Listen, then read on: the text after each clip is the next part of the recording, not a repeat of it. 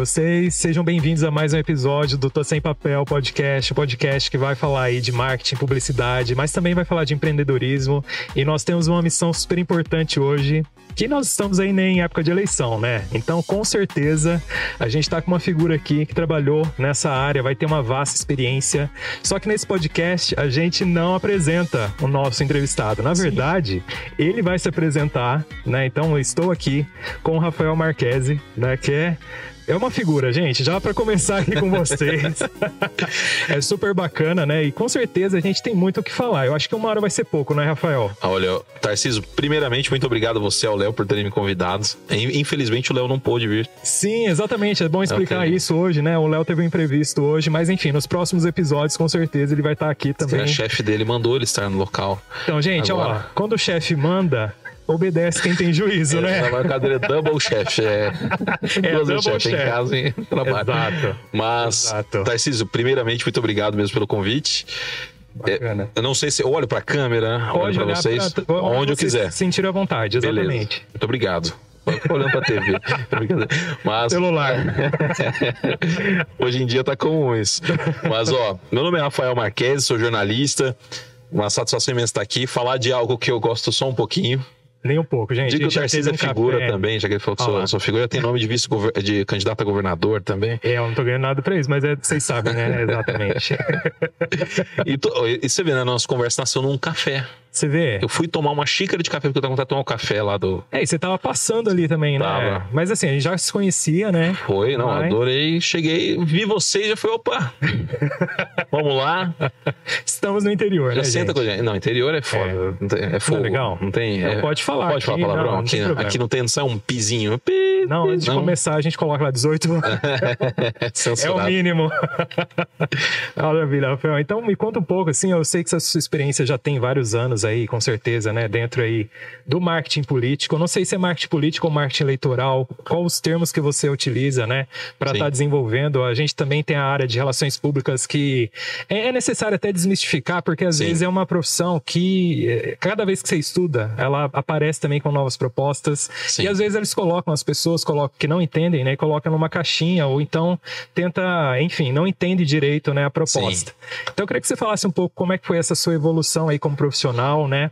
É, lembrando aí que nós estamos no interior, mas o Rafael também tem experiência em outras partes também, de consultoria, enfim. Queria Sim. que você falasse um pouco a respeito desse ah, dessa vivência que você trouxe aí durante esses anos, né? uhum. né? E com certeza depois vão ter aí, né? Fica até o final, que a gente vai falar bastante a respeito também de política. É, vai perguntar sobre candidatos, sobre propostas, sobre artistas que influenciam também essa pegada bastante. aí eleitoral, né? Bastante. Não é verdade? Com certeza, Tarcísio. Não, olha, os artistas, por mais que às vezes você fala, pô, o cara é insosso, uhum. mas é o poder do endossante, é, né? Exatamente. É o cara que tá ali todo dia, o que, o que a pessoa ouve todo dia em casa ele gosta. O cara tem uma influência nossa. no lado mais sentimental da Passional, pessoa. né? Aquele momento de melancolia, você pega, vai ouvir, sei lá, um Caetano é Veloso. É ou vai ouvir um Chico Buarque, você fala, pô, vou matar. Aí você pega e começa a ouvir esses caras. Esses caras têm influência vital para você. Você fala, não, o poema é muito bonito, eu vou matar. Exatamente. Então, os caras têm uma influência na tua vida gigantesca. Não tem como a gente não pensar que os artistas vão influenciar. Na toa que, o, que todo candidato que entra, ele vai buscando apoio artístico, é? seja de um lado ou de outro, exatamente. Olha, o Brasil como. tem um celeiro, lógico, a gente vai chegar ainda nesse ponto também é, na entrevista, mas antes disso, fala um pouquinho então da sua experiência, como Joia. é que foi chegar até aqui agora aí, né, com Olha, 31 anos, gente, ó, 31, cara de 25. Menininho. Olha lá. Corpinho de 50. tanto, tanto, que eu caminho essa vida ativa que eu tenho. Não, eu nem falo nada. Ô Tarcísio, mas ó, eu, tudo começou lá atrás, quando era criança. Meu pai mexe com marketing político desde que ele tinha. Desde os 18 anos dele. Sério? Ele tá com 58 quase, tá com 57. Bacana. Errado, não, ele me bate. Mas, deixa de castigo. Mas o meu pai, ele começou desde cedo com certo. campanhas eleitorais, ele, ele, veio do rádio, jornalista, foi apresentador de TV aqui em Prudente, enfim, passou é por bastante local. Sim, Qual foi é o nome dele mesmo? Marcos Tadeu, o nome dele. Ah, bacana. E meu pai me levava para os comícios quando eu me lembro muito bem quando tinha em 1996, eu tinha 5 anos de idade. Certo. A campanha prefeito do Mauro Bragato era Bragato e Chiquinho Galindo, meu pai, Nossa, é junto com mais um, é, uma pessoa brilhante aqui que tem do marketing político de Presidente Prudente, o Periquito, Donizete, fizeram a campanha do Bragato. Tinha mais um outro grupo, pessoas maravilhosas trabalhando com eles. Uhum. Meu pai liderou essa campanha, gerenciou. E eu me lembro muito bem do Bragato na minha casa, dos políticos na minha casa, conversando, meu pai, meu pai fez o jingle né? de campanha, debatendo. Ele colocava pra gente assistir, às vezes, alguns vídeos de campanha, porque se uma criança entende vídeo de campanha, só acho que todo mundo vai entender. Nossa, então, já participava então da, da campanha como né, uma pesquisa qualitativa ali, né? Com Ex certeza. Exatamente. É. 2000, eu me lembro muito bem, 2000, meu pai fez a campanha do Tiese, foi em terceiro lugar aqui em Prudente. Certo. Fez também a campanha do. Em Presidente Epitácio, eu não vou lembrar agora. Ah, a, a época certinho, né? É, é o Daci, Ademar Daci, uhum. foi candidato a prefeito, foi eleito lá. Olha que legal. Então eu participava, meu pai levava a gente. Então sempre estive dentro nesse meio. Meu pai falou assim: filho, ó, uhum. vamos para uma campanha, eu vou fazer uma pré-campanha, faz isso aqui para mim. Às vezes, quando eu estava com 18 anos, já tinha uma voz, gostava de locução, estava estudando comunicação, ele me passou material de campanha para fazer, eu fazia locução para algumas cidades. Não acredito, 18 anos. Com 18 anos. Então, Caramba. eu já comecei a participar desde cedo. Uhum. Com 18 anos, eu fiz a minha primeira campanha como cabo eleitoral. Sim. Então, fui entendendo um pouco de marketing político, ajudava na produção de alguns materiais jornalísticos, Olha. aproveitando o que já estava na faculdade, no comecinho. Que bacana. Então, nesse uhum. processo, você vai evoluindo, entendendo como funciona, como funciona com os cabos eleitorais, como funciona a fotografia, como funciona a filmagem, como funciona a relação com as pessoas, com o eleitorado, é. o que é fundamental para as pessoas, uhum. e por aí foi. Depois da fac... em 2012, eu trabalhei na campanha do Agripino aqui em Prudente, foi bacana, parte de redes sociais, Nossa, foi um baita foi... aprendizado. Já foi uma época que as redes sociais já estavam em alta, já, já né? Já, o Orkut né? estava morrendo, o Facebook já estava forte, Sim. Twitter bombava, uhum. Instagram também estava começando. Sim. Então, foi uma fase, se não me engano, o Instagram estava começando em 2014. Isso, Mas eu me lembro que muito forte foi o Facebook naquela campanha. Certo. O Facebook ainda a rua, estava na fase de transição. Uhum. E foi muito interessante. Juntamos um grupo de universitários, eu que montei esse time, Não, pessoas brilhantes, Facop, todos caso. da Facop, todos da Dona Oeste, pessoal de faculdade. Cara, foi brilhante. Uhum. E montamos, é, tinha estudante de publicidade, estudante de jornalismo, juntamos as forças, é uma campanha redondinha nas redes sociais. Infelizmente ele não venceu, ele tinha até alguns problemas judiciais na época, uhum. onde impediam a campanha dele estava por, é, com o que eles falam, por conta e risco tal, então... Certo, tem uns nomes certos não é impugnada, é, não, né? Acho não, outro... Ele tinha uma campanha impugnada, ele não podia, na verdade, ser candidato porque ainda respondia algumas questões jurídicas. Mais ou menos isso. Certo. Mas ele não. Uhum. Infelizmente, sim, os votos talvez não fossem contados. Entendi. E entendi. no fim, o Tupã foi eleito naquela campanha, naquela eleição. Tupã, de maneira uhum e muito inteligente, fez quatro anos de campanha durante todo o mandato, uhum. fez um, um, governo, conversava com a população, isso é fundamental para qualquer um política. Aí ele fez o assim. pós-venda. É. Você sabe que esse conceito de mercado, do, do, do, marketing de um modo geral, Sim. se político entende um pouquinho de mercado, ele entende que é necessário um pós-venda, por exemplo. Que Não, ele tem que manter o contato com o seu eleitorado. Isso é fundamental. É importante a gente fazer esse recorte, né? Porque às vezes a gente fala tanto de marketing, a gente fala dessa jornada do consumidor, entre aspas, né? Tirando um pouco da política e ele não termina ali na venda, né, Rafael? Não, então é a mesma coisa se a gente fazer essa aplicação para o marketing político, no caso, não termina ali no voto, né? Exatamente. Ó, vou fazer uma. Antes que eu continue um pouquinho aqui, você pediu para me apresentar. Sim. Mas você pega Lula e Bolsonaro, que hoje são polarizados. É, né? está, polarizado, polarizado, com certeza. Um vai ser, um dos dois vai ser eleito presidente. Não tem outro candidato que vai, tem chance Você de acha ganhar. mesmo? Não tem. É, eu acho que não tem. O meu, meu candidato até é um dos que não tem condições, mas eu vou votar nele de qualquer forma. Certo. Porém, uhum. é, é, é, é bom a gente deixar claro que, que nem eu voto por convicção. Então, é outra questão. Olha, a gente nem precisa de questões aqui, que ele já vai conduzindo aqui. Jornalista é bom por isso. Gente, é entrevista de jornalista, vai embora, né? não precisa mandar parar de é- falar, é, né? É do comunicador. Não, a gente não gosta de falar. Jornalista não gosta de falar. Só um pouquinho. Não, exatamente. Mas nessa briga Lula e Bolsonaro, de qualquer forma, uhum.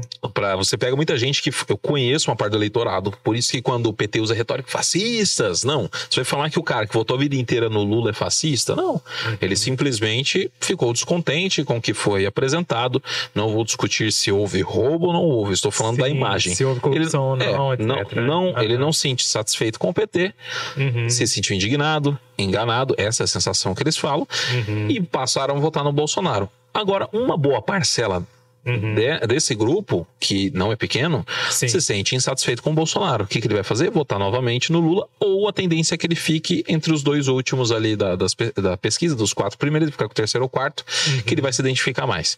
E vai ao encontro também do que você falou a respeito também de votar por convicção, não, né? Mesmo que muitos pensem assim, às vezes, de tentar votar em quem está líder nas pesquisas só para aquele 0 e 1, um, né? Por exemplo, ah, vou votar em um por exemplo, no Lula, é, por questões, enfim, de, é, que teve lá, da, pode ter roubado ou não, né? Não vou entrar Sim. no mérito.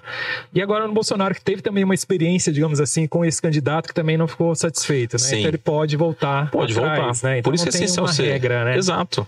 E você, você perde o seu eleitorado se você não cuidar. Exato. Você é o seguinte, eu estou insatisfeito com um, mas ele tem suas marcas. Uhum. Se aquela, as marcas, eu digo, os legados que um governo deixa. Isso. Se o governante, o legado dele não foi positivo, uhum. pô, o outro me deixou um legado maior. Então volto pro outro. É a mesma coisa. Você vai comprar, vamos pensar, duas marcas líderes de mercado, Adidas e Nike. Sim. Pô, usei Adidas minha vida inteira. É... Vou ter uma experiência com Nike agora. Decidi, a Nike me convenceu que ela é melhor. Tive, um, tive 10 experiências com a Adidas, as últimas duas não foram felizes. Falei, vou mudar de marca, vou pegar a Nike, que é líder Sim. de mercado. Uhum. Fui e não gostei da Nike. A tendência é o quê? Pô, voltar. Usei né? dois Nike, os dois deram errado. Então vou voltar às Adidas, pelo menos de, de 10, dois só deram errado. Por isso é muito fácil, às vezes, também, eh, em outros casos, ou então de se reeleger, né? É uma questão também eh, de experiência de compra. Eu vou. É. Gente, não tem gente. Volta em comportamento do consumidor. Totalmente. Porque entra em heurística, né? Que é uma das questões assim também, Sim. né? Então estou acostumado a comprar determinado produto. É. Então é muito mais fácil que eu volte a fazer essa recompra, né? Exatamente. Do que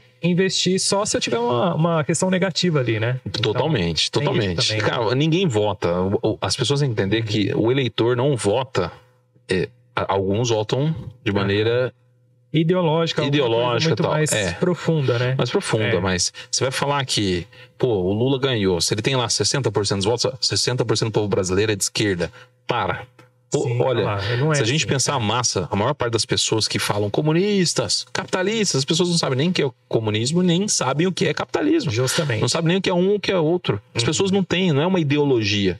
Sim. As pessoas querem saber o seguinte: a minha conta vai estar. Tá, eu vou conseguir pagar minhas contas, eu vou ter comida na minha mesa, uhum. meu filho vai ter uma boa escola, eu vou conseguir comprar papel higiênico. São coisas essenciais, a tal da pirâmide de Maslow. Nossa, é, muito. Essenciais. Se o candidato supre os básicos. Etc, Exato.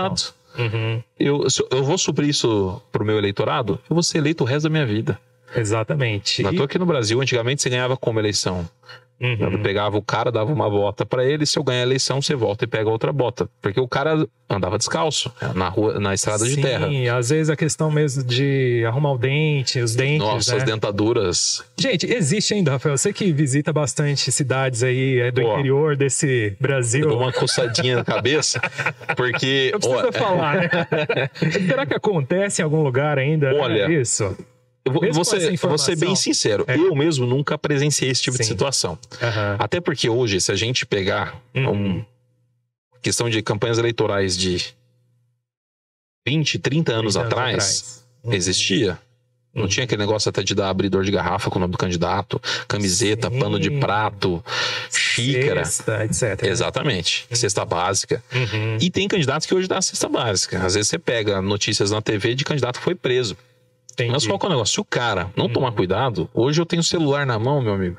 Eu vou lá, Exato. te gravo fazendo. Uhum. O Ministério Público prende. Uma coisa que funciona ainda no Brasil, que está deixando muito candidato ressabiado, é que as instituições judiciárias estão funcionando um pouquinho melhor em relação, ou muito mais, uhum. em relação à questão de combate à corrupção. É Você é tem uma pressão essa, só. Exatamente, essa pressão. Tem uma pressão popular pressão. em cima disso. Uhum. Então as pessoas têm que tomar muito cuidado. Isso é fundamental. Agora, um político que, que sai distribuindo a roda hoje em dia, ele tem que tomar muito cuidado. Isso é. Exato. Tem uma pergunta, acho que vai é, continuar essa nossa discussão, por exemplo, como que eu posso escolher o meu candidato? Porque assim, a gente vai estar tá agora, né? Assim, com tantas opções, né? A gente tem do nosso lado, diferente desses 20, 30 anos atrás, que a gente tem como comparar ali na hora, né? E, eu vejo, por exemplo, como bons brasileiros, né? A gente deixa tudo para a última hora. Não, exatamente. Não é? Então, assim, só que para conhecer os candidatos, como que a gente tem que fazer, Rafael? Olha, eu sempre aconselho, pega lá um livro Uhum. Pega, um, pega o plano de governo do cara e vê o que, que o que ele oferece uhum. e tenta estudar o que é viável. Porque uhum. tem gente que a, a, oferece coisas absurdas. Já tem campanha eleitoral. Fica a dica, né? Fica a dica. O cara vai falar assim, pô, mas ele tá, olha só, ele tá falando que vai fazer, eh, sei lá, um, um projeto, aerotrem. um aerotrem. é, o cara vai fazer é, aerotrem. É, legal, grande, é. grande Levi é Fidelix. Legal, eu tenho uma foto com o Levi Fidelix, que uma vez eu encontrei ele em São Paulo. Falei pro meu amigo, tira uma foto. Esse cara é um ícone. É, um ícone, mesmo que seja bizarro, é um ícone. Eu só tiro a parte do bizarro. Mas é, ele é uma figura ilustre, uma, ele, ele, é um, ele é bem caricato. Sim. Então, aquele bigodão dele tradicional. Enfim, uhum. no caso do trem bala do, do aerotrem, ele. Uhum. Se a gente falasse, pô, beleza, maravilha, mas é possível fazer o aerotrem? É. Como? Exato. Com que recursos? A gente não né? tem tecnologia no Brasil para isso. Ou não tinha. Talvez é, hoje já tenha. começa tendo que importar isso Importar. Aí. aí você vai ter que fazer licitação. Uhum. Aí tem um monte de interesse. E qual que é o negócio? Eles queriam fazer um aerotrem de São Paulo a Campinas. Nossa. Ok, maravilhoso. Para quem mora em Campinas, você faz um, por exemplo, conectando o aeroporto de Guarulhos e o Viracopos. Porra, a logística ia ser perfeita. Uhum. Você fala, pô, são para Azul e para Gol entrar num, num negócio desse para eles é maravilhoso às vezes. Eu paro de mandar busão para lá e ter que me preocupar com o eleitorado. Uhum. Só que o que os caras começaram a fazer?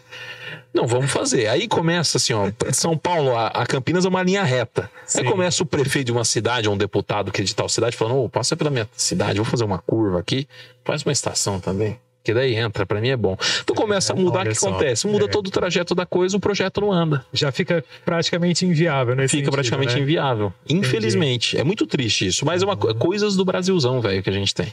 Exato. Então acho que eu venho também de uma cultura muito antiga, assim, de de corrupção, vamos né, falar abertamente total, também, né? Então, total. Então, assim, esse toma lá da cá, algumas, algumas Isso é preferências. É então, como é, que, como é que a gente pode quebrar isso, nós como hum. professores, né? Vou entrar nesse mérito também. Como é que a gente pode educar? Porque, assim, não é uma coisa que vai mudar é. do dia para noite, né? A gente tem consciência disso, a gente gostaria que não, né? Mas sendo um pouco sincero, acho que a gente pode tentar, ou bem sincero, né, nesse sentido, como é que a gente pode tentar minimizar isso e mostrar também, porque, por exemplo, teve, tivemos seriados aí como Mecanismo, né, que trouxe trouxe ali também. O mecanismo foi legal. É, algumas coisas que estão Olha. estruturadas aí na nossa cultura, né? Uhum. E a gente sabe que para quebrar isso leva tempo, a gente é. precisa pensar em políticas públicas também para ajudar nesse sentido, né? E, olha, o primeiro passo é ver quem a gente sabe que o Brasil tem um, um, câncer. O problema do Brasil não é a Câmara dos Deputados, porque a Câmara dos Deputados, se a gente pensar no sentido de democracia, ela é maravilhosa.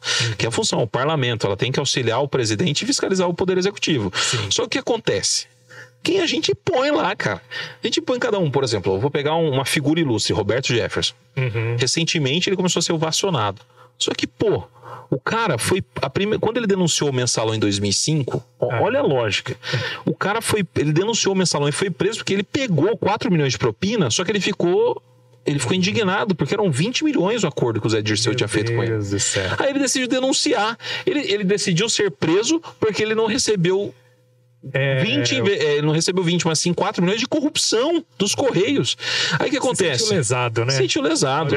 Aí o cara apoiava o Lula. E agora vem o Bolsonaro. O Bolsonaro põe esse cara do lado dele. Quando o cara foi preso, viu que o negócio ia ficar feio para ele, o Bolsonaro deixou ele de escanteio. Mas abraçou ele durante um longo tempo. Justamente. Então, é. tanto é que tem. Os caras fizeram vários memes com aquela história de Xandão. Sim. Tá, tá, tá Xandão. Por quê? Porque ele tem aquele vídeo dele. Então, hum. qual que é o grande problema? É cultural. Aí o povo elegeu o fulano de tal, que sempre votei nele, fez muito pela minha cidade. Uhum. Mas, pô, vê a vida pregressa do cara. O cara ficou quantos anos na Câmara e o que, que ele fez pra tua cidade? O que, que ele fez, além de buscar recurso, ele propôs algum projeto de lei? Sim. Você tocou num ponto importante, porque às vezes o brasileiro ele não tem e não quer entender de política, ele não quer procurar a respeito disso, né? Sim, não. Eu acho que no café a gente conversou também a respeito. Que eu tinha até perguntado e pergunto novamente, né, para o pessoal entender se você acredita nos institutos de pesquisa, né? Eu acredito. Eu, não todos, mas acredito. É. é. Inclusive, outro dia, minha esposa, eu acho que eu falei aquele dia no café. Sim. Minha esposa ficou indignada comigo outro dia. Eu dou aula das nove no sábado, dou aula lá na Vox, das nove às dezessete. Escola de oratória, escola né? Escola de oratória, a melhor escola pode de oratória. Um merchan, pode fazer um merchan? Pode, pode fazer. A melhor escola de oratória da América Latina. É a maior também. Um que tem a sua Unidade tá completando um ano essa semana, viu? Um ano. Um ano. Hoje à noite a gente tem até evento lá, vai ser bem bacana. Meu, muito rápido, né? Você vê que o tempo passa super tempo bacana. passa, um piscar de olhos. É rapidão. Manda um abraço então pro Pitágoras e pra Carol também, né? Pra Carol, Isso. tem o Luiz Henrique, Luiz a Bruna, a Jandira. São os a meus galera, patrões né? lá. São tudo gente boa. Não tô puxando o saco do patrão, não. Tô falando mais pura verdade. Mas, Sim. olha, os, os, institutos de pesquisa. Uhum. Eu fiquei lá de madrugada, de sexta para sábado passado. Minha esposa brigando comigo falou: vai dormir, pô. Eu falei: calma, eu tenho que tirar uma dúvida da minha cabeça. Eu sou assim, tô com um negócio, vai mudar na minha vida? Não. Hum. Mas eu vou pesquisar porque eu não gosto de ficar alienado às coisas.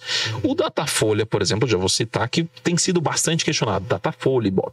Uhum. Se você pegar todas as projeções de pesquisa do Datafolha de 1998 para cá, ele nunca errou. É mesmo? Nunca errou. Isso é histórico. Pega principalmente as do segundo turno. A última eleição, hum. nos grupos bolsonaristas, soltaram uma informação seguinte: Datafolha está dizendo que a Haddad vai ganhar em São Paulo, na cidade de São Paulo. É óbvio que o Haddad ganharia em São Paulo. Ainda ficou meio empatado. Certo. Mas o Datafolha apontou 56 a 44 para o Bolsonaro no Brasil. E foi o resultado da eleição. Justamente ali, né? Justamente, Dentro... eles acertaram na mosca. A gente não está falando de um instituto que faz só campanha eleitoral. Pô, os caras são, fazem pesquisa de mercado, eles têm o top of mind mais famoso do Brasil. Uhum. Top of Mind da Folha é referência, tem revista do Top of Mind da Folha, uhum. que a Coca-Cola anuncia, um monte de empresa gosta de participar porque sabe da importância. Agora, o Datafolha vai colocar o nome deles em xeque? Nem lascando. É, exatamente. Tem todo esse know-how que eles precisam manter até como instituto, né? Exatamente. Trabalha com isso, né? E... Com as amostras, etc. Né? Exato. Né? E você conhece o jornal que ganha dinheiro hoje? Jornal? É. Hoje, em dia. É. Agora, né? Hoje, com digital, né? Com o digital, então, é. teve essa mudança dos, dos jornais, mas eles ainda estão uhum. passando. Ainda existe um processo de adaptação dos veículos digitais. Sim. Diminuiu o número de anunciantes, eles estão ganhando com o quê? Muitas vezes assinatura no YouTube, uhum. utilizando outras plataformas para se viabilizar financeiramente. O Datafolha é do Instituto Folha, ou seja, é uma forma da Folha ganhar dinheiro, onde eles mais ganham. Então a Folha de São Paulo não vai abrir mão disso. Sim, Agora, se eles estiverem errados, é como. Ontem eu li um artigo muito interessante que fala o seguinte: o maior erro que vai acontecer em breve é se, né, quando sair o resultado da eleição, um instituto vai para o saco. É Pelo menos um. É porque, é porque, o Paraná Pesquisas apontou 13 pontos de vantagem do, do Bolsonaro. Nossa, é muita coisa, né? É muita coisa. Mesmo com as margens de erro, né? É. Então, uhum. sai o resultado da eleição. 95% de confiança. Exatamente. Só que foi um instituto que fez 16 serviços para o governo de maneira gratuita nos últimos anos. Hum. Então, talvez tenham interesses. Certo. Não sei. Uhum. Mas. É... Mas eles têm esse poder também de influenciar, querendo ou não, porque as, as, as, amostras saem antes, né? Saem. Então, aquele que está indeciso, às vezes, também pode ir para aquela grande questão de não querer perder voto. Eu acho Ridículo isso. Mas, Nossa. Mas tem muito, né? Ah, não quero tem perder muito. o meu voto. É, Como assim? exatamente. Assim? Aí já não pensa em ideologia, já não pensa em propostas, não pensa em nada. Exatamente. Na hora que você vota, é que nem o brasileiro tem uma, tem uma fala do Ciro Gomes uhum. que é interessante. Ele fala: o brasileiro ele é politicamente de esquerda, uhum. ideologicamente, é, é politicamente de esquerda e economicamente conservador. Certo. Eu, economicamente. É mais ou menos o seguinte: o brasileiro de costumes, se eu é falar de costumes, ele é híbrido. O brasileiro ele quer o seguinte: casal tradicional, hétero. Uhum. A massa, se a gente pensar, uhum. e que seja família, bonitinho, lá o casalzinho e tal. Uhum. Só que pra o brasileiro não é nada liberal na economia. Nada, nada. Porque o brasileiro gosta de uma assistência social. E não estou falando do brasileiro classe baixa, estou falando daquele cara Uhum. Da média da população. Cara, o cara que tem uma empresa hoje que o faturamento dele é alto, ele vai pedir dinheiro no BNDES. É uhum. É estatal. Sim. Hoje não. É. Então, assim, é. não existe um liberalismo pleno. O cara depende do Estado para tudo. Uhum. E se um dia o Estado não existir da forma que ele existe, todo mundo quebra. Interessante. E esse é o grande ponto. É então, o Brasil difícil. não é para amadores, né? Não, nem um pouco, nem um pouco. E, e, uma coisa, nossa, cara, o Brasil é muito complexo. Exato. E você falou aquela hora da questão cultural. Como que a gente muda isso? Com educação. Você vai ter que fazer uma educação de qualidade.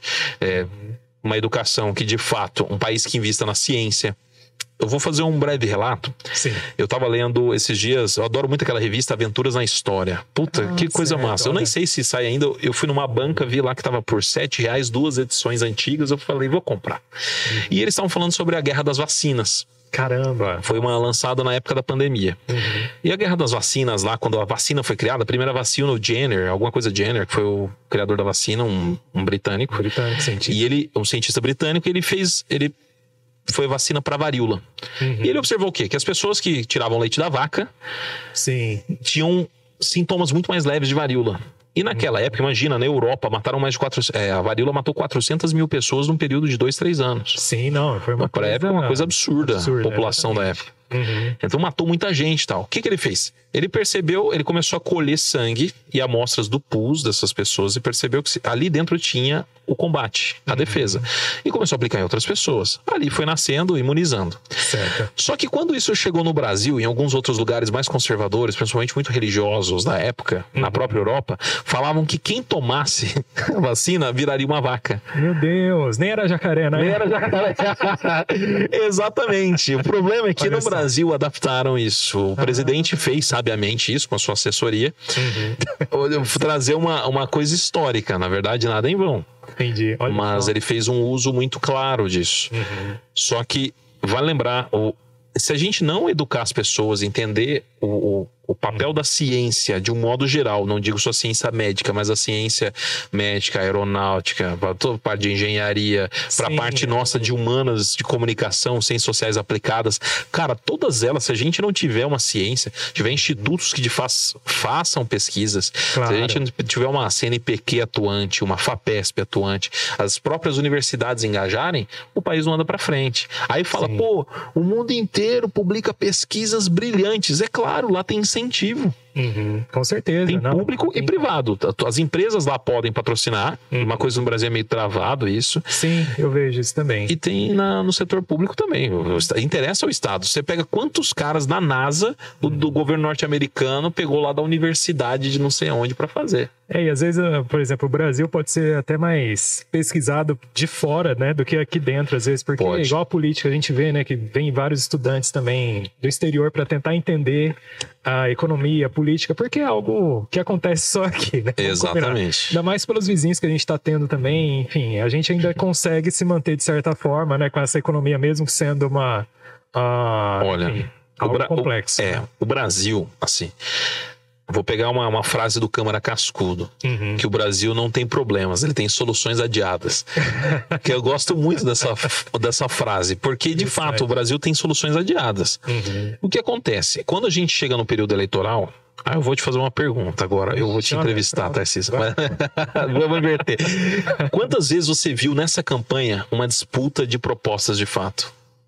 Olha, essa é uma boa. Não só nessa, não, em todas as outras vejo, campanhas. Não, a gente não vê. Eu vejo principalmente nos debates, que eu adoro debate, né? Eu acho que todo mundo, na hora que vê. Ah, eu gosto, sim. Que eles estão lá. Eu não sei se a gente tem o sangue quente, porque é brasileiro, né? Mas a gente fica assim, fica. até o final, né? Uhum. Então realmente não vê. A gente vê muito mais alguma deixa do que o candidato fala, alguma coisa para tentar desabonar de certa forma. É mas não vejo projetos em si. Não é uma discussão de projetos, é uma discussão de quem é, é pode quem é menos falar ladrão, sabe? Isso, quem é menos ladrão, ou então quem não merece estar ali, ou quem merecia estar ali. É. Outros têm um discurso mais acadêmico, assim como a Tebet, por exemplo, que eu achei interessante, mas você vê que também não é popular. As não, às vezes nem ela nem o Ciro, os dois são extremamente afastados do público. Exato, então de repente aí uma frase de efeito pode gerar memes e trazer, e é uma questão também que eu quero trazer para você, como é que isso também vem impactar, porque às vezes uma fala engraçada vai dar muito mais audiência do que realmente é. as propostas que a gente precisa. Você pega, por exemplo, outro dia eu tava vendo que o Kid Bengala é candidato a deputado. Nossa, eu vi, eu vi isso também. tem, tem propaganda só dele, viu? Tem. Assim, é um. É, é robusto, segundos, é robusto a é. campanha. Ele, ele fez uma alusão ao Tiririca, rapaz. Ele tomou é. processo por causa disso. É ele tem. E tem, ele fez até uma propaganda, depois fazendo piada disso. E ele fala. Vi, eu acho. É, foi, ele fala que vai ter pau para todo mundo. E ele, tudo que ele usa, ele usa uma. Ele faz uma. Linguagem, é, é duplo sentido, né? Total. E ele faz muito uso de anáfora. Uhum. Ele fala assim: eu, como, como Jair, como Luiz, como Ciro. Puta que pariu. é um negócio bizarro. é um negócio que só acontece. Mas sei. é, é a Bra Brazilian Freak Show o negócio. Meio, é, tem uma página que eu gosto da internet chama Brazilian Horror Story.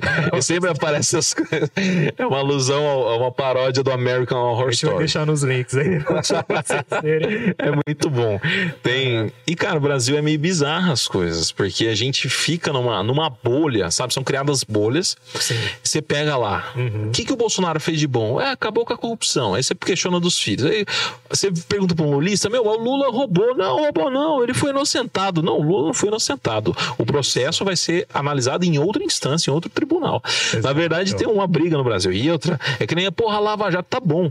Mas o Joaquim Barbosa julgou o mensalão, não é à toa que Dirceu e Palocci caíram fora do cenário político. Sim, é. E o mensalão não né? teve contestação, nada foi anulado, uhum. porque houve é onde Sim. o Roberto Jefferson, hoje aliado de uhum. Valdemar da Costa Neto, hoje aliado de Bolsonaro, também estava envolvido. Existe muita gente envolvida nesses processos. É, porque são as, as mesmas cartas, parece que ainda estão Exato. por lá, né? Por isso que a gente volta àquele ponto. Uhum. Fazer a Câmara dos Deputados diferente, você faz o Brasil diferente. Uhum.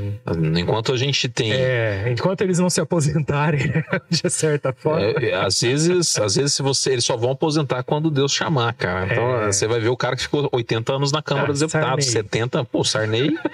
Sarney nem sei se tá vivo. Será que tá vivo? Eu não sei, não lembro não agora sei. também, mas acho que ficou um bom tempo, né? Ah, assim, foi. O Sarney foi aquele cara que quando o Tancredo. Gente, o primeiro presidente do Brasil que eu lembro é o Sarney. Olha como eu tô velho. Eu me lembro de quem? Do Fernando Henrique, já presidente. É. Eu tô... Meu Deus, eu não lembro do Collor. Eu fui, olha, quando o Collor vem Prudente, eu fui lá. Eu nunca esqueço, porque tinha tanta gente. A gente foi assistir, né? E alguém me queimou com uma bituca de cigarro. Eu era criança e a gente teve que ir embora. eu tinha cinco anos quando o Collor veio pra cá. Uhum. Olha que absurdo, né? Cinco anos? É. Caraca. Isso foi em 90. 90 foi pouquinho tempo. Eu nasci é. um ano depois. Aí, ó, pronto. Mas eu nasci, o Collor era presidente, o Brasil era tricampeão do mundo. Isso. E, mas eu me lembro muito bem do, do Fernando Henrique, presidente. Verdade, olha só. a gente bate até um desespero nessas é, horas. Não, mas é, ficando por velho. Um lado é bom também. É bom, né? a gente já tem a bagagem né? necessária. É. Tem a bagagem, eu acho que é necessária. Mas, de um modo geral, se a gente pensar politicamente o Brasil, o brasileiro, ele ainda, eu digo, Olha, eu não sei se é ruim, se é bom, não vou Sim, dar um crivo. Uhum. Mas desde 2013, quando, quando começaram aquelas grandes, grandes manifestações, que pô, o povo foi pra rua por conta da, da, do aumento da passagem de ônibus. Você lembra lá? Lembro. Do, Nossa. Que é? Não vai ter. É um centavo, não sei, alguma é, coisa assim. Passe livre, movimento passe, passe livre. livre. É isso mesmo. No movimento passe livre, eu me lembro até no dia da primeira manifestação uhum. que eu estava em São Paulo. É e mesmo? a primeira manifestação, eles isolaram as pessoas no no Shopping Pátio Paulista, eu estava duas quadras de lá. Ah, eu sei. Esperando a minha irmã sair do, do banho, porque eu ia com a minha irmã no shopping, que ela morava Deus. pertinho. Então, depois eu fui, vi que tava tudo cagado, perdão, tava Não, tudo tava arrebentado mesmo. lá, tava tudo cagado, tudo cheio, tudo sujo. E, Exato. e soube pelos jornais. Ali começou, porque a opressão policial foi tão forte ali do. Na época, então, o governador era o Geraldo Alckmin. Sim.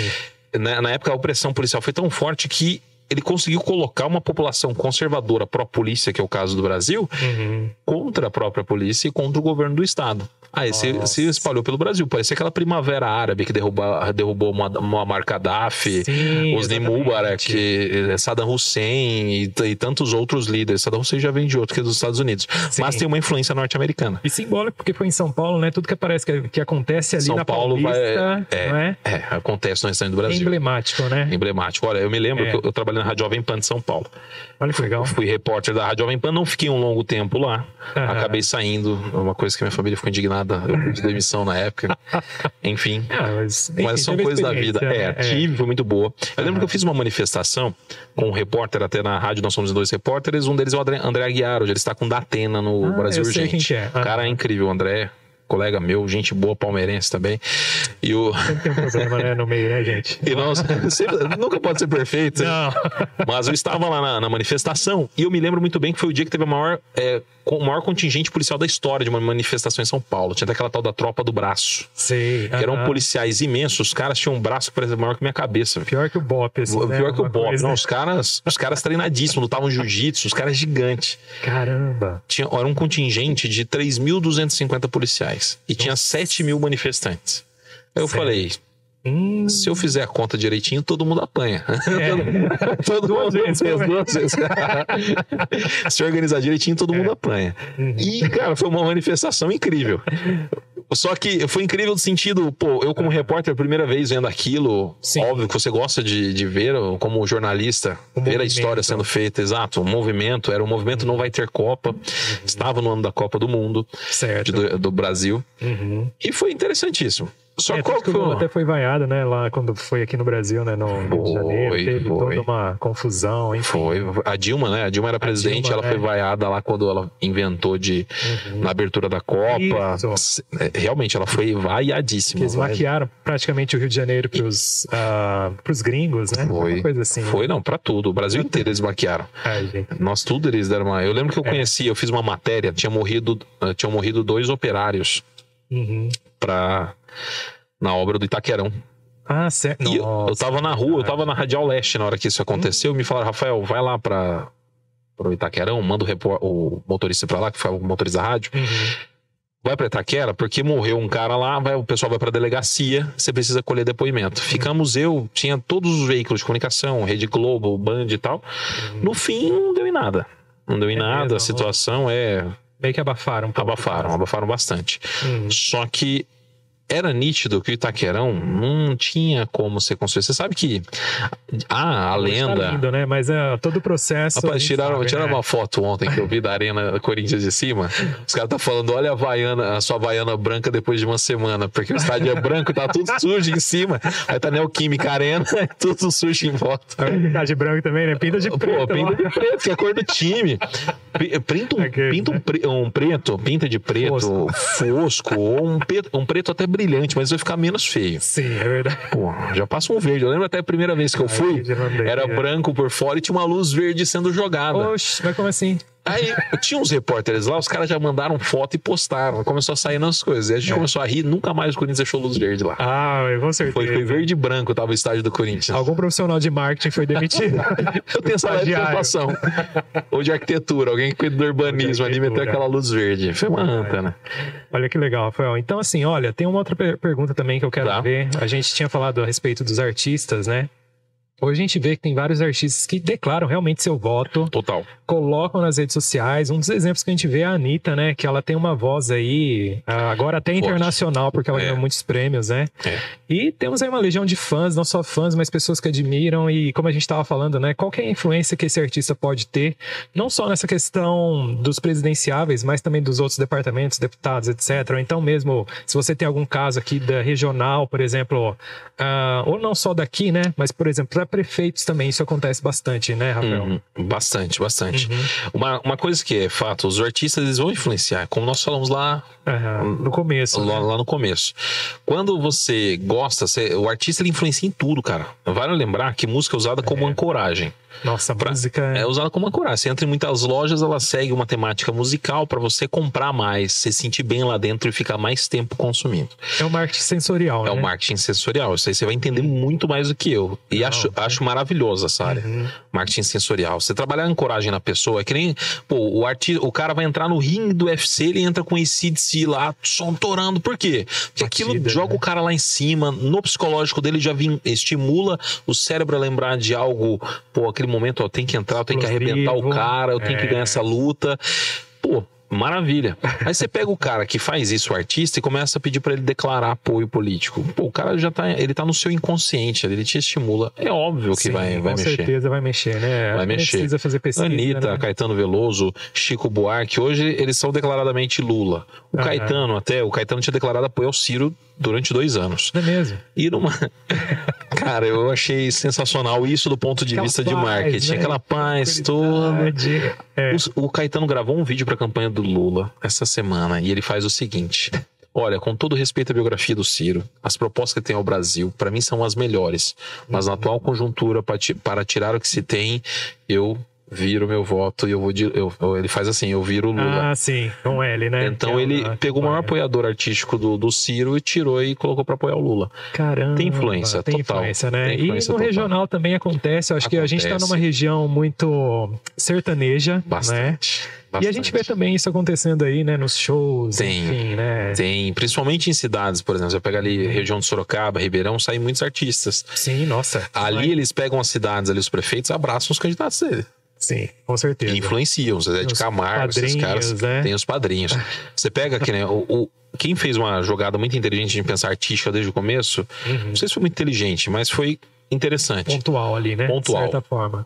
Quando o Bolsonaro traz a Regina Duarte para ser ministra da Cultura, na verdade, Secretaria da Cultura. Sim, nossa. Ela, ele foi inteligente. É. A Regina tá na vida de muita gente. Ela já foi a artista mais querida do Brasil, isso é incontestável. Não, namoradinha do Brasil. A namoradinha do Brasil, também. Né? Tô achando é. que você, tá mais, você é mais velho. Mais você é mais velho do que você tá É uma alma dizer. antiga, né? Mas a gente gosta, né? Acho que dessa história da TV também, acho que tem muita Total. a ver a respeito, né? Total. Assim como as redes sociais hoje, para nós jovens. Sim. A TV, as mídias tradicionais, né, fizeram essa, essa ponte, né, para a comunidade em si, né, que era a voz realmente desse pessoal, né? Total, total. E, uhum. e você pega esses artistas hoje, que nem o Malvino Salvador foi um ator também que apoiou o Bolsonaro. Que saiu da Globo, né? Que saiu da recentemente, Globo. né? Foi por conta. Há quem diga que foi por conta desse apoio ao, ao presidente. Ah, que o presidente já declarou oposição à instituição e ele estava sendo a é, favor do presidente, logo. Campanha, né? É, infelizmente a gente está nesses dois polos. Mesmo que indiretamente. Acho muito triste. é. é. Então você tem um apoio artístico e influencia demais, né? Uhum. Bruno Gagliasso e a Giovanna Elban, que é o bem, que é o Bank, é, apoiando o Lula hoje. Então você tem uma, uma diversificação. Que se separaram um pouco tempo, é isso mesmo? Eu ouvi falar que é verdade. separado. Falei, gente, ah, não, não, entramos aqui no Leão Lobo, gente. Começando agora fofocalizando. Vive Andrade, pode entrar. mas olha que interessante, porque isso tem a ver mesmo, né? Parece que não, mas a vida desses famosos também vão influenciar Totalmente. uma galera, né? Totalmente. Então isso faz parte também do marketing político, né? Faz, cara. O marketing político, você tem que agregar o máximo possível. Uhum. Então, o que, que eles fazem normalmente nas cidades? Que trabalha assim em comunidades. Então, certo. pô, eu é. conheço o fulano de tal que é um líder de bairro e se ele me apoiar, eu consigo trazer voto. É uma pessoa que influencia na cidade. Influenciadores digitais. Influ... Nossa, influenciadores digitais tem um monte. Felipe Neto hoje ele influencia na eleição. Você pegar a molecada que acompanha Felipe Neto. Sim, a galera, 16 anos, tá votando. Exatamente. Olha, eu fui no. Com a minha esposa, ela deu uma palestra na, na escola Marechal do Ar, né? Marechal do Ar, lá no Parque dos Pinheiros. Aqui em Prudente. Em é, antigamente ah, é, era Prudente, é Machado, hoje né? é hoje é Machado. Que é, é. Olha, é, não, hoje é Machado. Terra, gente, para Machado. Mudou-se, mudou-se o bairro. ah, tô brincando. Não, mas mudou-se mesmo há não poucos é? anos. Uhum. E o que acontece? Ela foi lá na escola e, querendo ou não, a gente está saindo da região central da cidade. Certo. E muitas uhum. vezes nós olhamos para somente eh, nós olhamos somente o que ah todo mundo está falando tal coisa. A maior parte da cidade trabalha no comércio mas boa parte das pessoas que trabalham no comércio estão ali em contato com pessoas que são um pouquinho mais radicais às vezes politicamente. Se eu, eu, conversei com a molecada eu fico perguntando onde eu vou? Pergunto quem que você vai votar? Quem que você pensa um da bolha né? Saindo muito. muito na bolha, muito. né? é. e, e, assim você pega uma, uma outra pessoa que mora numa outra cidade num bairro mais afastado do centro com pessoas que com uma molecada que hoje não faz mais na, na parte da minha bolha. Antes eu dava aula para adolescente adolescente, agora não dou mais, dou aula para adulto. Com certeza. Então, quando você sai disso, eu gosto de entender. Perguntei pra molecada, eu não conheci um que falava em voto, por exemplo, no Bolsonaro. Mas por quê? Hum. Pro, boa parte eu pergunto porque ah, porque Lula, no, meu, no tempo dele, minha mãe tinha tal coisa tal. Mas muitos citam, inclusive, os influenciadores. O influenciador que eu ah, gosto, é? a Anitta tá apoiando ele e tal. Então, a Nossa. influência do artista, uhum. ela tem um impacto imenso nessa situação. Entendi. Por que, Não, que eles focaram nesses mais? O Chico Buarque vai mudar o voto de quem? Uhum. Ninguém, praticamente. Por quê? Porque já quem ouve Chico. As também, já se foram. Não, mas tem, tem, tem uma parcela. Tem, tem, tem, muita gente bacana, mas principalmente porque quem, quem ouve Chico normalmente, hoje em dia você não vai falar que, ah, vamos ouvir Chico. É, na festa é, da. Qual, qual foi a última vez que você ouviu o Chico na FM? Sim, nossa. Não, vamos combinar, né? Só tem pop internacional. É pop internacional. Ou então, sertanejo. Né? Exato. Você vai ouvir o quê? Anitta, é. Fernando Sorocaba, é, Zé Felipe, lá que é o filho e do Leonardo. Parece que todos têm a mesma voz, eu já não sei mais quem é. Essa, não, é, olha, eu sou suspeito de falar de sertanejo universitário porque eu gosto de rock, né? Então, ah, pra mim, rock, eu é prefiro. Então, eu tô mais ali no, no ACT, no Led Zeppelin, da nova geração Greta Van, Greta Van, Greta, Greta Van Fleet, ó, Isso. falar mais, mais fino, mas gosto, tô mais nessa. Porém... Eu flashback, eu gosto também dos flashbacks. Flashback, começa um Ahá, um Duran Duran, The Pet Mode, é. bom pra caramba. Até te falei, tava tocando agora há pouco pouco na rádio quando eu vim pra cá, na rádio. Na rádio. Mas o, o que, que é interessante? Você observa, o artista influencia o seu, o seu público. Isso é fato para tudo. Uhum. Para tudo. Eu, o meu padrasto é bitomaníaco. Ah, certo. Todo mundo que falava mal de Beatles, ele odiava. A pessoa falava assim: Eu odeio Beatles. Ele falou assim: Não gosto desse cara. Nossa, mas por quê? Não, que... não gosto. É. Mas é o jeito dele. Porque o cara é fanático. Eu, uhum. E ele, eu sei tudo de Beatles por conta dele. Então, tudo que vai. Tem alguns amigos assim também. Tem. Nossa, e tocam na noite e tal, e enfim, né? Exato. Precisa ver tudo isso. É. É, temos mais perguntas, sim, com certeza. É, já perguntei a respeito da pesquisa eleitoral também, que a gente com certeza vai ter aí também vários vai. insights para o final. Queria que você falasse um pouco é, do que, que, você vê aí para os próximos passos aqui da nossa região, porque assim, a gente teve uma visita agora, né, do Bolsonaro também sim, aí, sim. É, que deu uma, um grande movimento, movimento, sem dúvida. Né? Como que você vê assim a nossa região é, politicamente? Como que ela pensa? Se você já pensou assim em algum perfil também que eles trazem aí dentro dessa vivência, né, uhum. política regional? Ó, oh politicamente falando, do que eu tenho, eu trabalhei sempre em campanhas de 2010 para cá, sempre peguei campanhas. Esse ano eu não peguei nenhuma. Não, bom tempo, né? Não tô, já um tempinho, uhum. daí uns 12 anos de bagagem. Uhum. No total, né, é, se a gente parar para pensar na região em si, quando você conversa com o eleitorado, o eleitorado pensa de uma maneira mais conservadora. Óbvio, aqui é reduto de Bolsonaro. Presidente Prudente, se você pegar até ali chegando perto do Pontal, uma região de, com mais assentamentos, uhum. você historicamente tem mais votos pro PT. Então você vai ter um eleitorado do PT ali muito forte. Mirante, uma parte de Presidente Bernardes. Se você pegar Teodoro ah, Sampaio, sim. Epitácio, tem uma uhum. parcela. Tem um candidato a deputado federal por Epitácio que é do PT. Então, uhum e é empresário. Ah, é? Então ele pega aquela uma, já uma parcela que você fala, Diferente. pô, empresariado apoia o é. Bolsonaro, é. você tem um empresário da cidade que influencia bastante na cidade, que é do PT. Então o que acontece? Se nós pensarmos de uma maneira histórica, aqui o Bolsonaro vai, vai estourar de voto. E a presença do Bolsonaro no Parque do Povo movimentou muita gente. Só que aí você para para pensar. Uhum.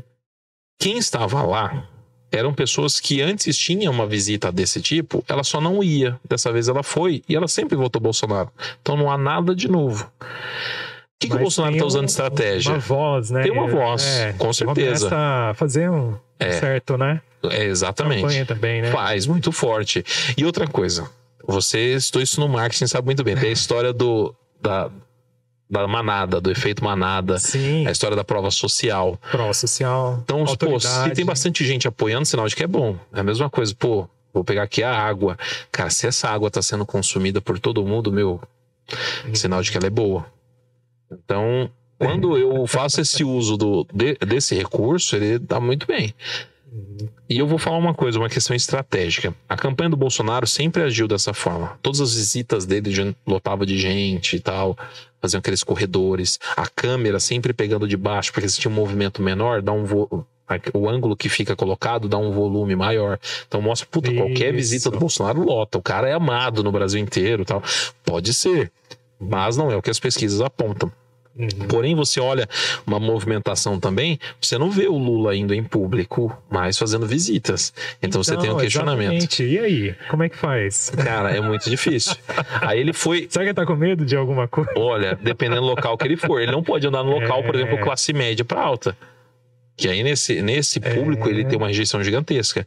Mesma coisa que o Bolsonaro visitar uma periferia, ele também é um não risco, faz. Né? Eu vejo assim é. eles andando, a gente teve a Kirchner também agora lá, que quase morreu, né? Teve um atentado, né? Foi.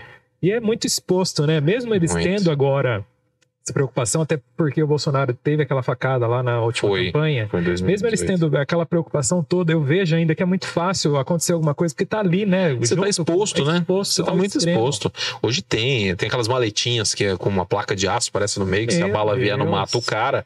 Mas a cabeça tá exposta, meu. Um tiro, um tiro a distância com coisa. Hoje é. tem tecnologia suficiente para isso. Sim, o cara tá exposto a todo momento. Ele pode estar tá andando e, sei lá, quem for o atentado que vai cometer, o cara pode ser louco, ter juntado dinheiro muito tempo, fazer uma besteira. Enfim, Exatamente. pode ser uma teoria da conspiração, aquela coisa assim, é, vou matar o presidente. Não, mas, mas a, hoje em dia, qualquer, é. qualquer pessoa pública, na verdade, se Sim. a gente pensar. Ah, artistas também, a gente Artista. viu, John Lennon foi morto assim, sem foi. mais nem menos, né? Por Exatamente. um fã, né? E por aí? um fã o Mark, é Mark Chapman, se não me engano, sei que é o Chapman, seu nome. Pô, o cara, ele queria ser o John Lennon, falou assim: eu não sou o John Lennon, vou matar. É. pegou ele de costas no Central Park, lá em frente da Dakota, e meteu Nossa, bala no cara, né? Como pode. Acabou, né? Acabou. Então, assim, é muito complexo isso daí. A gente vê que quando é uma figura pública, né? Não tem como a gente, igual a gente estava falando no começo, da gente não sentir o sangue fervendo nas vezes, principalmente nos debates, porque isso vai mexer com a nossa vida Mexe. diária, vai, é uma pessoa pública que a gente vai conviver por mais quatro anos. Né? Exatamente. Né? E, e vai mexer com a economia, Mexe. com a, as políticas públicas, todo essa, esse cenário né, que afeta diretamente a população. Né? Exatamente. Né? Mexe muito, afeta bastante. A gente envolve a questão das pessoas que pensam com o fígado, justamente, são essas que podem cometer um atentado, elas não é, pensam com o cérebro, então na hora vem a raiva. Eu achei que era por causa da bebida alcoólica. também, também, também. Pior ainda, pior ainda.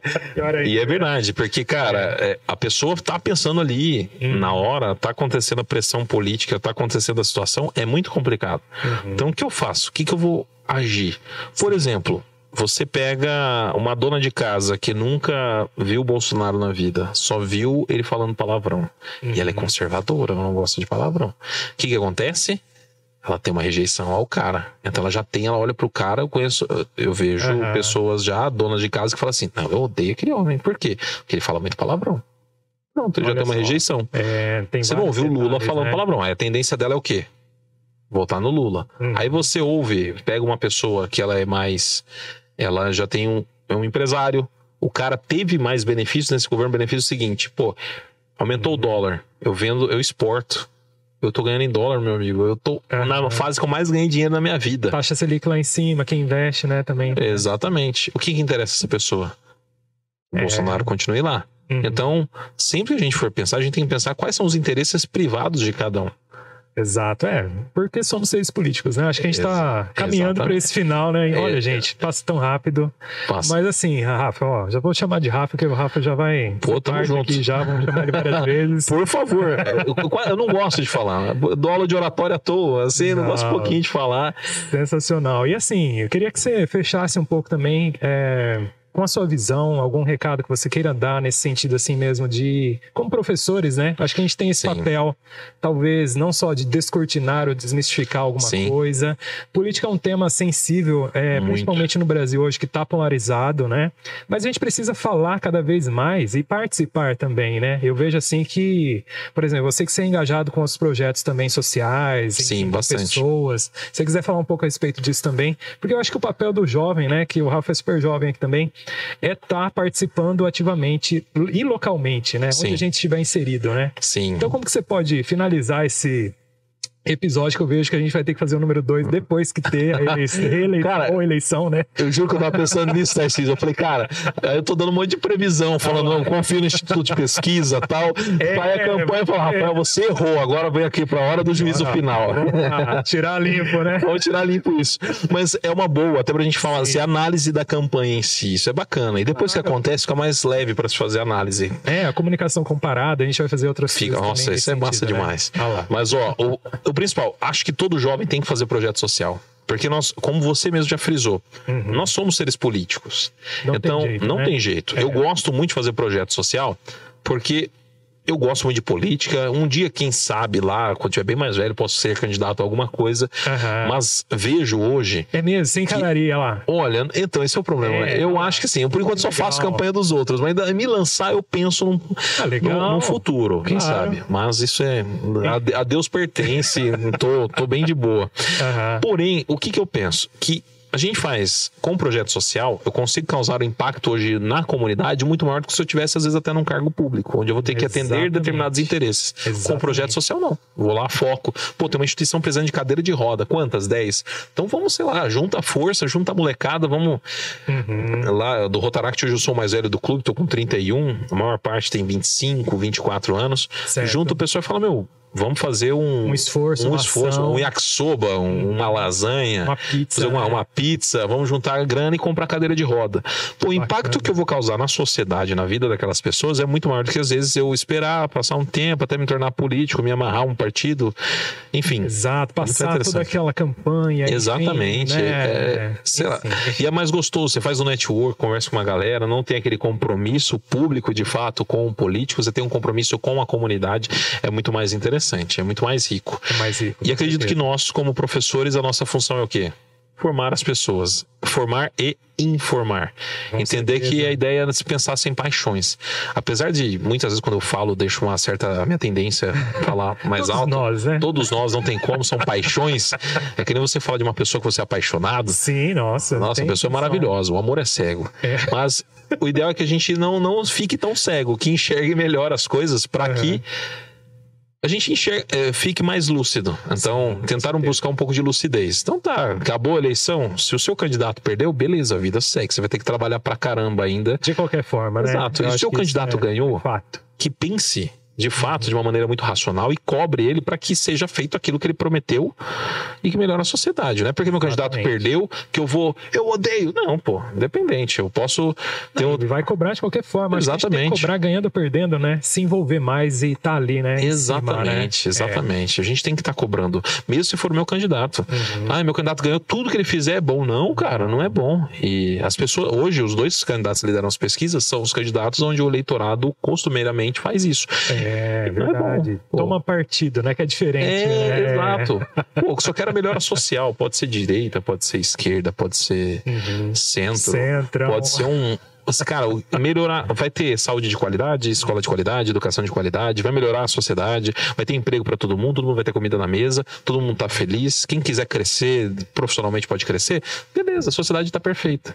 Exatamente. Isso é uma utopia? Pra caramba, mas a gente tem que correr atrás dela de qualquer forma e Eu buscar vejo assim isso. Também. Cobrar. Acho que os objetivos têm que ser muito mais a, acima do que a gente está vivendo, porque senão a gente fica sempre no mesmo patamar, né? Exatamente. Então eu vejo também nesse sentido, né? Eu acho que traz aí uma, um benefício geral é, local. Acho que a gente começa do pequeno, do micro para o macro, né? Não tem Sim. como a gente querer resolver o Brasil de um dia para noite. A gente tem que ver, né, a nossa região. A gente tem coisas boas aqui, né, Rafa? Nossa, total. Nossa região é linda, né, Tarcísio? A gente está no Inova aqui, né? Mandar um abraço aí também pro pessoal do Inova, que a gente está tendo a oportunidade de fazer esse estúdio Sim. aqui também, né? Então, cara, olha, aí. não existe. É, quando uhum. eu tava fazendo mestrado, tive que parar, conversamos um pouco antes, uhum. em gestão do conhecimento. O meu objeto de pesquisa era o Inova. É mesmo? É verdade. Olha lá. E na época eu vim fazer a pesquisa porque toda cidade que criou um centro de inovação teve o seu desenvolvimento superior. Superior. Uhum. Então, cidades como Maringá, que já usava o EM como, como esse instituto para fazer, certo. e muitos outros outras cidades criam uhum. pequenos polos é, incubadoras para quê? Para que você possa de fato progredir. Acho que é. Birigui fez isso também para o desenvolvimento industrial, lá calçadista. É. Ah. Então, quando você faz isso, a cidade desenvolve. Então, você tem o Inova, você tem a Batata Doce, que tem uma associação hoje muito, muito aguerrida, que faz um trabalho interessante. A gente é, tem uma, um festival Batatec. de batata doce, Batatec. Temos cachaça de batata doce, cerveja, cerveja de batata né? doce, Olha. pratos que os restaurantes têm. Tem uma pizzaria imprudente, que devido ao Batatec do ano passado, uhum. eles criaram uma pizza com massa de batata doce, que é maravilhosa. Essa eu não sabia. É. Fica a dica, né? Não, é boa demais, é boa demais. Eu sempre vou lá, pego dessa, uma de civeta lá, porra, é maravilhoso. Poxa vida, gente do céu. Então, tudo isso é, é muito bom. E um detalhe, só para. Sim, sim como jornalista, é que nem a história, a gente falou do Instituto de Pesquisa. Eu, toda a campanha eleitoral que eu fiz, eu sempre confiei nas pesquisas, porque eu tenho dois amigos pesquisadores que fazem, já foram sócios, hoje eles são separados. Ah, é? Era da sociedade, mas os dois fazem, seguem a mesma metodologia e são muito bons. Daqui as de. Prudente? A daqui de Prudente. É. é. Ah, legal. E as pesquisas deles batem com as campanhas eleitorais. Caramba. O resultado tá igualzinho. Então, eu não acho que meu, meus amigos vão lá na urna e altera o, ah, o algoritmo o lá ah. e fala assim: olha, fulano vai, vai porque tem que estar certo. Não, não existe isso. Eles acertam, existe ciência em cima disso. Quem está fazendo amostras, não faz. Né? É. Então, a pesquisa eleitoral não deu aquilo que você acredita, não fique com raiva. Espera ele, o resultado, só vai lá para a urna. Tem gente que pode votar porque, por tendência, mas, sinceramente. Uhum boas partes das pessoas já estão definidas, já sabem quem vão votar. Isso não vai mudar em nada. Não é porque eu vi, ah, o Bolsonaro também, vai viu? perder, o Lula vai perder, eu vou votar então no outro que vai ganhar. Não Ainda tem. mais nessa altura do campeonato, que parece que as é. propagandas estão mais cutucando uns aos é, outros. Né? Exatamente, né? é mais um, um, um, campeonato de alfinetadas é, do que uma, de fato, uma, uma situação. Então, é, exatamente. a gente tem que pensar, pensa de maneira racional e vai na fé, sabe? Tu, tu, tudo vai dar certo. De qualquer jeito, independente de quem ganhar, a gente vai continuar trabalhando pra caramba. trabalhando muito. Exatamente. Então, assim, lógico, né? A gente fecha esse episódio, né? Com dor no coração, porque já usamos o horário, mas, né? Sim. A gente poderia ficar aí horas, né, Rafa? Com certeza. O maior prazer é. do mundo. E agradecer Bacana. a você, ao Léo, pelo convite. Bacana. Espero. De, olha, o pós-eleitoral, depois do dia 2 de outubro, a gente, Não, dependendo do resultado, a gente já, já marca um. Deixa só acontecer que a gente vai vai acontecer. Que... Se tiver segundo turno, a gente vai. Espero o segundo turno, senão o maior prazer do mundo. Obrigadão pelo convite, viu, Tarcísio? Obrigado Não, com mesmo. certeza. Nossa, obrigado então, Rafa, aí pela parceria, né? Eu acho que a gente trouxe aí, né, um assunto que tá em super em alta, né? E com certeza a gente precisa definir isso, ou se você já definiu seu voto ou não. O importante é que a gente venha falar, mas falar também com respeito, né? Eu acho Total. que a gente precisa Total. colocar isso como um diálogo não passional, não de uma novela mexicana, né? Como a gente vê muitas vezes acontecendo, né? É. Mas mesmo de discutir projetos, discutir ideias e não falar apenas de pessoas. Eu acho que as ideias Perfeito. estão superiores, né? Perfeito. Não é campeonato de futebol. Pensa. Isso. Pensa de uma maneira menos emotiva, mais racional, que isso tem um. Vai dar certo. Vai né? dar certo e, e o Brasil precisa justamente de pessoas que pensem sem o coração. Exato. Assim, você tem que colocar o coração. A gente tem que é. ter humanidade, uhum. mas que muito mais do que o coração eh, tem que ter humanidade, mas além da humanidade tem que ter o bom senso. Com certeza. Então procurar um encontro, convergência de ideias, porque enquanto o Brasil continuar nessa guerra de polos, vai ser uma porcaria. E todo mundo então, perde, né? Todo mundo sabe, perde. Né? Isso, a é. direita, a esquerda, o centro, todos. E, ah, um detalhe, parabéns pelo projeto. Tô sem papel, é maravilhoso, ah, acompanho vocês. Valeu, poxa. É maravilhoso. É uma luz em Presidente Prudente, com certeza. Poxa, obrigado então. Nossa, ficamos então aqui, né, com o Rafa e a galera aqui do Inova também. A gente tá com o Alan e o Bruno, é isso? E o Bruno aqui também estão aqui participando. E a gente se vê aí no próximo episódio. Até mais, galera. Valeu. Até, falou, gente.